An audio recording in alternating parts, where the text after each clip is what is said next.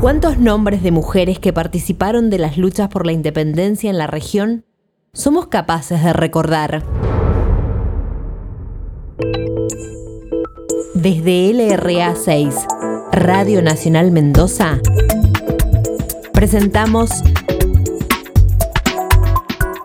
Libertarias, mujeres que dejan huella. Hoy, Pascuala Meneses y la mejor de las intenciones.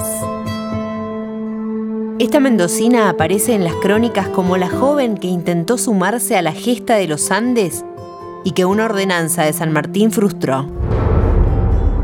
Pues el general no quería mujeres en la tropa. Con solo 19 años, una Pascuala desnutrida, sin trabajo y muy decidida, se vistió de varón y se anotó en el ejército con el nombre de Pascual.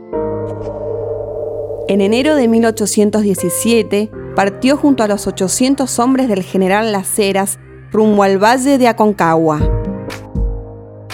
Llegando a Uspallata fue descubierta y el mismo Las Heras le ordenó que devolviera el uniforme, se retirara del ejército y retornara a su casa.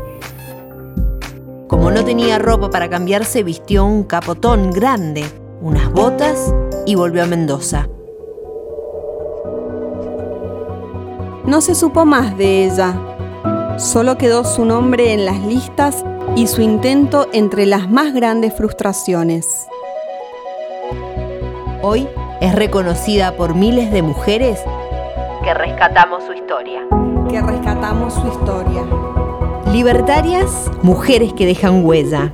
Una creación e investigación de Mariana Baizán, publicada por las Juanas Editoras y Chirimbote.